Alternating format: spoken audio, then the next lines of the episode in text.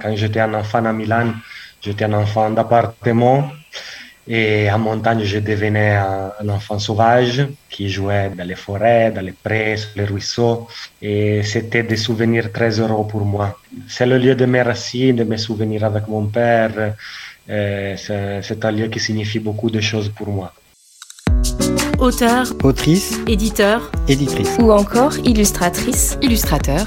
Ce qui se lit, le podcast de la librairie Le Fayère à Rennes, donne la parole aux auteurs et aux acteurs du livre. Ce qui se lit, entre vous Paolo Cognetti, auteur, Raphaël Libart, éditrice, et Anita Rochedi, traductrice. C'est l'équilibre. La félicité du loup, c'est le titre de votre livre, Paolo Cognetti, paru aux éditions Stock dans la collection Cosmopolite au mois de décembre 2021. L'histoire se déroule au cœur de Val d'Aoste. Fausto et Sylvia démarrent la saison d'hiver en tant qu'employés du restaurant Le Festin de Babette, situé dans une petite station de ski à Fontana Freda.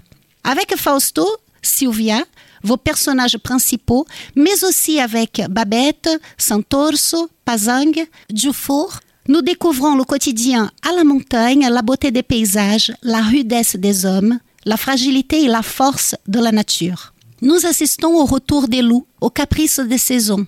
Nous percevons la singularité des sentiments, des émotions de vos personnages et nous voyons leur équilibre s'y dresser sur les pentes raides, enneigées ou glacées.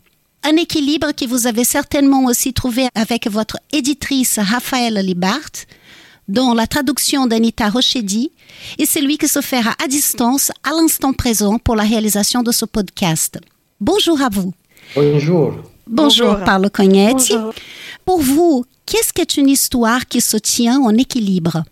C'est une question très importante pour moi parce que toute mon écriture est fondée sur la sur ce subtil équilibre entre la simplicité de, la, de l'écriture et la complexité de la vie humaine. Et donc, euh, euh, je raconte des choses. Euh, les choses à raconter sont difficiles, la vie, c'est compliqué, mais je crois en, en une écriture très simple, très claire.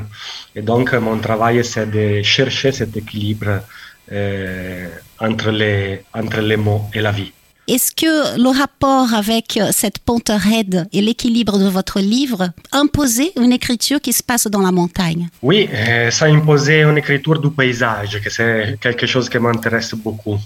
Les paysages dans, dans une histoire, pas comme un dessin qui, qui reste derrière les personnages, derrière l'histoire, mais comme un vrai personnage vivant, donc un paysage vivant qui fait partie de l'histoire c'est important euh, comme Fausto, Babette, Sylvie, etc. Il y a cette montagne, il y a les forêts, il y a les glaciers qui sont des personnages. Donc, euh, mon grand euh, aventure comme écrivain, c'était chercher d'écrire les paysages en les, en les faisant vivre. Vous, Raphaël Alibart, vous êtes éditrice et quand le projet s'est présenté à vous? Le choix de publier ce livre, en fait, c'est un peu imposé comme une évidence puisque c'est le quatrième livre de Paolo que nous publions dans la Cosmopolite, puisque le, le premier livre que nous avons publié en septembre 2017 était son précédent roman, Les Huit Montagnes, qui a connu un très grand succès. Qui a eu un très grand succès, reçu le, notamment le, le prix Médicis en 2017. Et ça a été le début d'une d'une relation euh, auteur, traducteur, éditeur euh, assez formidable, je trouve, et d'une aventure que qu'on a eu bien évidemment envie de poursuivre. On a publié ensuite, après les huit montagnes, nous avons publié un récit de Paolo sans, qui s'appelait Sans jamais atteindre le sommet, puis ses carnets de New York, et maintenant, donc le, le, le voilà, ça s'est fait tout naturellement de publier son nouveau roman, son nouveau texte, et bien évidemment dans la collaboration avec Anita Rochedi, c'est euh, de la même façon. Cette relation, Anita Rochedi, vous aviez déjà? La relation de traductrice-auteur euh, s'était déjà établie avec Le Garçon Sauvage, euh, donc euh, une année avant Les Huit Montagnes, quelque chose comme ça. Et donc c'est à, partir de là que le travail a commencé et cette recherche d'équilibre et de, de vérité, de simplicité derrière les, les mots de Paolo une recherche qui se poursuit avec la félicité du loup. Et euh, j'ai compris l'importance, évidemment, pour tous les auteurs, toutes les autrices, Euh, chaque mot compte, mais j'avais l'impression que pour Paolo Cognetti, il comptait encore plus. Et que derrière cette simplicité, il y a tout un, un travail. Et oui, c'était donc une grande responsabilité que d'essayer de la retrouver. Paolo? Eh, J'utilise les, les choses très concrètes, les choses de la montagne, comme les arbres, les animaux, mais aussi les odeurs.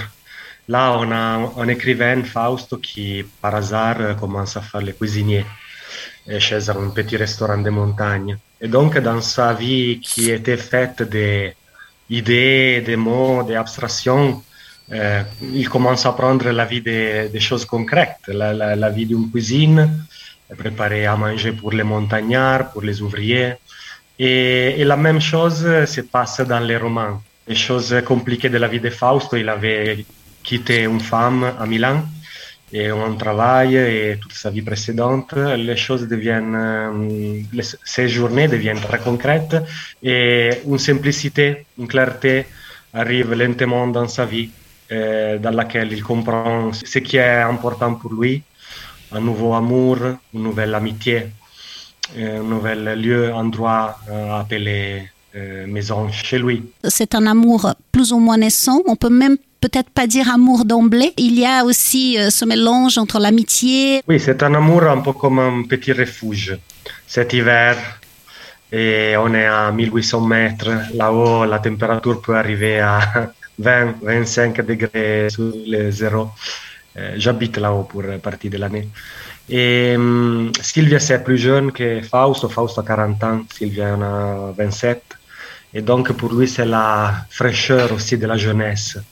C'est quelque chose de, de, nouveau, de frais. Et pour passer l'hiver et la solitude de l'hiver, ils se rencontrent, ils se donnent un peu de chaleur. C'est un amour très semblable à l'amitié. Deux âmes, deux êtres humains qui se rencontrent et se donnent un peu de compagnie, chaleur, compréhension. Et comme un petit refuge qu'on rencontre en montagne, quand il y a beaucoup de neige, on trouve un endroit chaud avec une poêle allumée, excusez-moi. Tous les lecteurs français ont la chance de pouvoir lire les livres de Paolo dans une traduction, et je le dis pas parce que Anita est en face de moi, qui sont des, traductions extraordinaires, qui sont d'une justesse. Moi j'ai la chance de pouvoir lire en, en, en, langue originale, donc je lis toujours d'abord évidemment les, les, livres de Paolo en italien, et puis quand je relis la traduction, c'est absolument fascinant de voir à quel point j'entends la voix de Paolo, j'entends la même voix, je l'entends que je l'entende en italien ou en français, bah c'est la même, et ça c'est vraiment assez rare, je dirais, à, ce niveau-là d'arriver à un, un, écho parfait entre entre les deux langues. Oui, Anita. Peux peut-être préciser que j'ai la chance d'être relue par Paolo. À chaque livre, ça s'est fait comme ça. Et ça se passe bien. C'est-à-dire que c'était une relecture basée sur la confiance, avec une discussion, beaucoup de discussions, et beaucoup de questions, et un bel échange, et sans pour autant que l'un empiète sur le terrain ou la langue de l'autre. Et je crois que c'est pour avoir euh, discuté avec d'autres traducteurs et d'autres traductrices, c'est assez précieux et plutôt rare. Donc j'ai une grande chance de ce point de vue-là. Oui, Paolo. Je voulais dire, moi aussi j'ai de la chance, je suis le troisième euh, avec de la chance ici, parce que euh, je crois que c'est assez rare d'avoir une relation d'amitié entre éditeurs, écrivains, traducteurs. Et soit Anita que Raphaël sont venus plusieurs fois chez moi en montagne. La première fois, Anita, elle avait lu le livre Les Garçons sauvages en italien. Le livre n'avait pas été traduit en français ni aucun autre langage. Elle est venue me dire qu'elle avait trouvé le livre, elle, voulait, elle le voulait traduire et aussi chercher un éditeur pour moi. Et donc elle est restée en montagne euh, plusieurs jours. On a travaillé ensemble, on a aussi dis discuté sur, les mots, sur les idées. Et, puis, et donc, euh, c'est un travail très, très beau parce que je peux lire le français, je ne peux pas lire les autres traductions sauf l'anglais. En anglais, c'est très différent, c'est très difficile pour moi parce que l'anglais n'a pas la langue de la montagne, pendant que les Français partagent avec l'Italie les Alpes. Donc, on a les mêmes endroits on a les mêmes montagnes, on a les mêmes montagnards aussi. J'écris beaucoup de, de, travaux de la montagne, de la vie quotidienne de la montagne. et trouver un langage que c'est seulement l'autre côté de la même montagne, pour moi, c'est très intéressant parce qu'on trouve beaucoup de, de, liaisons, aussi des différences, et c'est précieux pouvoir euh, travailler sur tout ça pour quelqu'un qui travaille avec les mots comme moi et Anita. Anita, est-ce que cette montagne, vous étiez un peu acclimatée euh, Vous étiez dans une démarche de la découvrir? Des choses qui ont pu vous aider dans votre travail de traduction que vous avez besoin de faire? Déjà, moi, ce qui m'a attiré chez le travail de Paolo, dans son écriture, dans ses récits, c'est pas d'abord les montagnes, c'est plutôt euh, le souci d'une écriture documentaire, euh, la, la, proximité avec les les personnages et euh, la quête de liberté de ces personnages, etc. Après, la montagne en soi, c'est un environnement qui m'est familier. J'habite en Suisse. Elles sont euh, très proches. Euh, je suis vraiment au pied des franches montagnes, là. Et donc, c'est un univers familier jusqu'à une certaine hauteur. C'est-à-dire que pour moi, les glaciers, je suis un peu comme Sylvia, j'ai pas mis des pieds. Enfin, j'ai pas, je l'ai vu de loin, mais je n'ai pas encore franchi la. J'y perçois plus une menace qu'un attrait. Et donc, euh, j'ai dû euh, faire appel à des euh, amis plus aguerris pour relire les passages plus sportifs et donc, entre guillemets, plus casse-gueule même pour la traduction. Et de ce point de vue-là, je suis bien entourée. Nous avons parlé de la réalisation de ce podcast à distance. Donc, vous, vous êtes en ce moment même en Suisse Raphaël est à Paris. Et vous, Paolo, où êtes-vous? Maintenant, moi, je suis à Milan. Je partage ma vie entre euh, la montagne, les Alpes, la vallée d'Aoste, très près de, la frontière avec la Suisse et la, France. Et Milan, c'est la ville où je suis né et où je vis encore. Ah, votre livre est un roman, mais euh, est-ce qu'il y a beaucoup de choses que vous avez mis de vous dans cette histoire?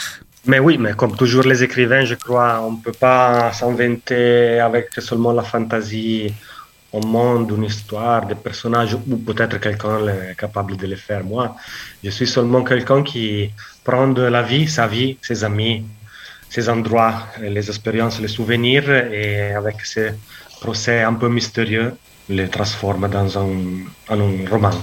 Raphaël, quel a été votre premier sentiment lorsque vous avez découvert la félicité du loup un grand sentiment de, de joie parce que j'attendais ce texte, j'en avais Paolo m'en avait parlé, euh, je savais que de toute façon c'était un texte que j'aurais envie de publier, mais je savais pas du tout. Je m'inquiétais pas à l'idée de l'aimer ou de ne pas l'aimer, mais on est toujours euh, y a toujours une petite appréhension, je pense, de, de l'éditeur qui découvre un, un nouveau texte d'un auteur qu'il suit et de, de se dire qu'est-ce que ça va être, est-ce que je vais autant aimer que le précédent? En plus, la barre était très haute puisque le précédent roman de, de Paolo que, que j'avais lu et, euh, et, édité était Les Huit Montagnes que j'avais vraiment adoré et hum, je dirais que la lecture de La Félicité du loup ça a été une grande félicité, une grande joie, un bonheur de se retrouver dans son écriture d'abord dans ce lieu qui m'est familier euh, par les livres et aussi parce que j'y suis, voilà, j'ai la chance d'y être déjà allée, de retrouver dans tous ces personnages magnifiques et tellement humains et tellement vrais des gens que j'ai euh, rencontrés en, en chair et en os également, et de retrouver toute la poésie, euh, parce que c'est, voilà, Paolo l'a dit, il cherche à écrire d'une façon, c'est à la fois simple, mais c'est une simplicité qui est emplie de poésie à chaque mot, que ça soit dans les descriptions, dans les descriptions de, de de, la montagne, de la nature, des paysages, mais aussi même dans, je trouve, dans le, même dans le quotidien le plus concret, c'est toujours rempli d'une, d'une poésie et il arrive à transcender la banalité du quotidien en quelque chose d'infiniment beau et d'infiniment, je trouve, universel. Il réussit à, le, à faire en sorte que chaque lecteur se l'approprie se retrouve dedans et trouve sa porte d'entrée et, sa propre lecture du livre. On a l'impression que le livre, d'une certaine façon, il fait en sorte que le livre nous appartienne à nous, lecteurs. Et ça, c'est très rare et c'est très beau.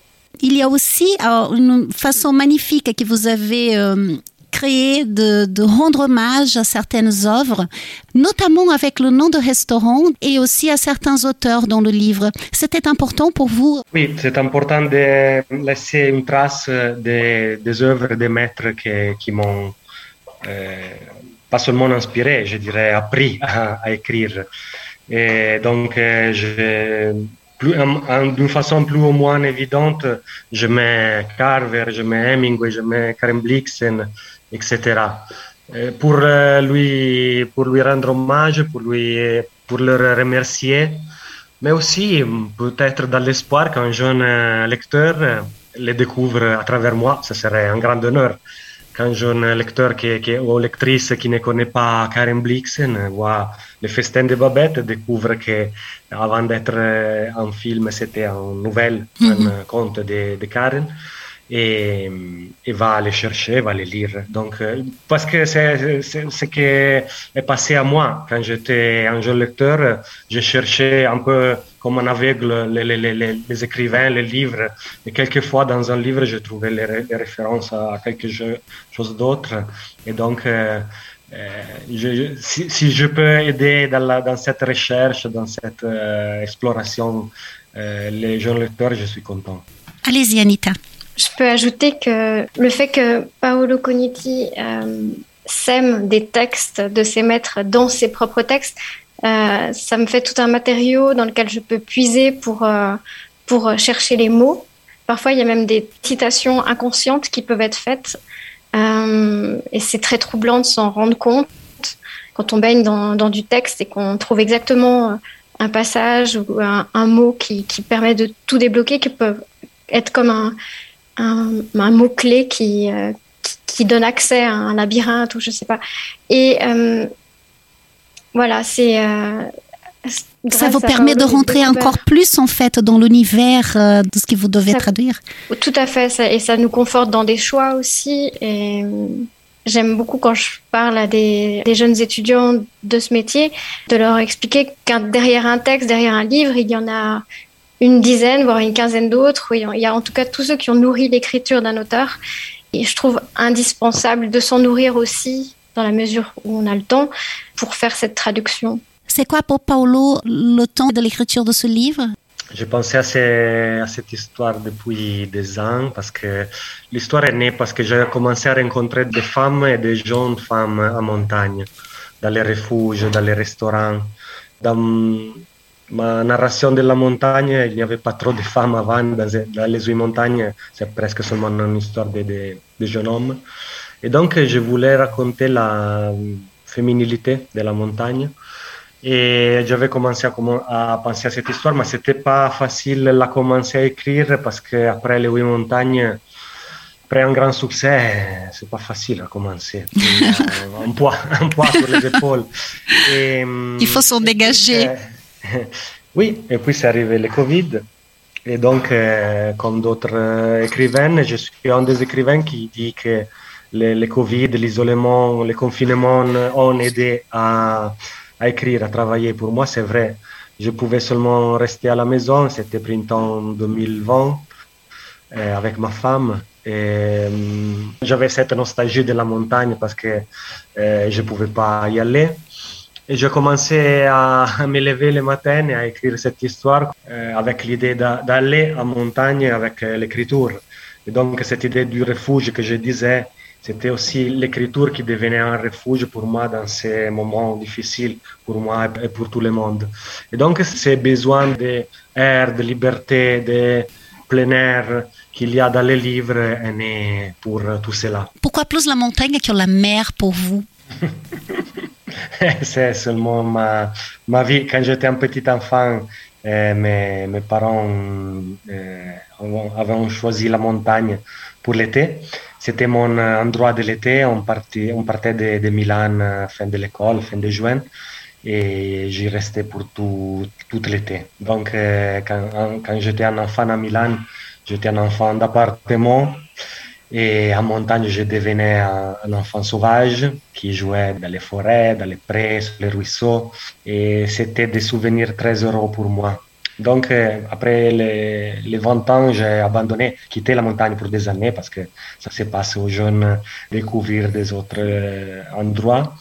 Mais après les 30 ans, je suis revenu en montagne pour chercher cette, cette félicité perdue. Et donc, euh, c'est le lieu de mes racines, de mes souvenirs avec mon père. Euh, c'est un lieu qui signifie beaucoup de choses pour moi. Mais Si Les Huit Montagnes, c'était un livre avec une montagne un peu plus romantique, la montagne d'une relation avec le père, d'un meilleur ami, etc. La Félicité du loup, c'est beaucoup un livre de montagne contemporaine, de, un livre de travail. Les travaux de la montagne m'intéressaient beaucoup. Donc, c'est pas une montagne symbolique, c'est pas une montagne rêvée, c'est une montagne réelle qui existe. C'est aussi euh, assez près de notre ville. Quand je pars de Milan en deux heures de voiture, je suis à 2000 mètres dans mon petit village. Grenoble, Turin, Lyon sont toutes les, villes qu'on a vraiment avec la montagne. On, voit les montagnes des, des, boulevards de Milan. Et en ville, on ne pense pas qu'il y a des gens qui, qui vivent vraiment là-haut, mais il existe, il existe encore. Ils ne sont plus les, les, anciens bergers, les anciens montagnards, etc. Ils sont des montagnards d'aujourd'hui, qui font les travaux d'aujourd'hui. Ils ne sont pas très racontés dans la littérature, parce que notre littérature est très euh, ville-centrique, la, la, littérature de Paris, la littérature de Milan, de Rome, pas trop de littérature des Alpes. Et donc, j'ai voulu le faire, raconter au monde qu'il y a des gens qui vivent là-haut et comme, comme ils vivent. La félicité du loup, c'est votre félicité? C'est vous le loup? Je suis un loup en train qui désire devenir un arbre. Et la félicité du loup, c'est la félicité de, de quelqu'un qui peut seulement aller, aller, partir, voyager et chercher la félicité comme ça, une félicité nomade. Et, mais c'est aussi la jeunesse pour moi. Et donc, je suis en train de chercher une félicité plus adulte ou d'une um, âge suivante de la vie qui est la, la félicité de l'arbre qui reste, qui met ses racines et qui commence à construire quelque chose d'important où il est, sans devoir partir pour être heureux, mais il peut être aussi heureux en restant. Avec la graine qui tombe et son accommodant, en fait, de l'espace dans lequel il est germé, comme on peut trouver d'ailleurs dans votre livre. C'est très beau. Est-ce que vous, Paolo, pourrez faire une petite lecture? J'éprouve cette impression de second souffle qui peut donner un paysage nouveau et que je n'éprouvais plus depuis longtemps. Les paysages auxquels tu es habitué procurent une sensation différente de familiarité ou d'oppression parfois mais en vérité, tu ne les vois même plus, sauf quand tu rentres dans un voyage ou à travers les yeux d'un nouveau venu. Et tu ne peux t'empêcher d'avoir euh, un peu de regret en repensant à l'époque où toi aussi, tu étais nouvelle. Et nouveau étaient les yeux avec lesquels tu regardais. Avec le temps, tout devient normal, les belles choses comme les plus laides. Les mauvais goûts des humains ne t'en supportent plus autant et l'élégance de la terre t'accompagne seulement.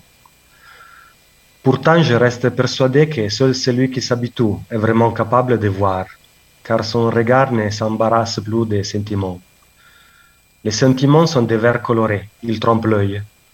Tu connais ces dictons zen qui parlent des montagnes?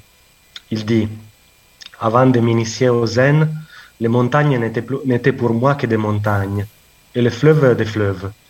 Quand j'ai commencé à pratiquer, les montagnes n'étaient plus des montagnes et les fleuves n'étaient plus des fleuves. Mais quand je suis arrivé à la connaissance, les montagnes sont redevenues des montagnes et les fleuves des fleuves.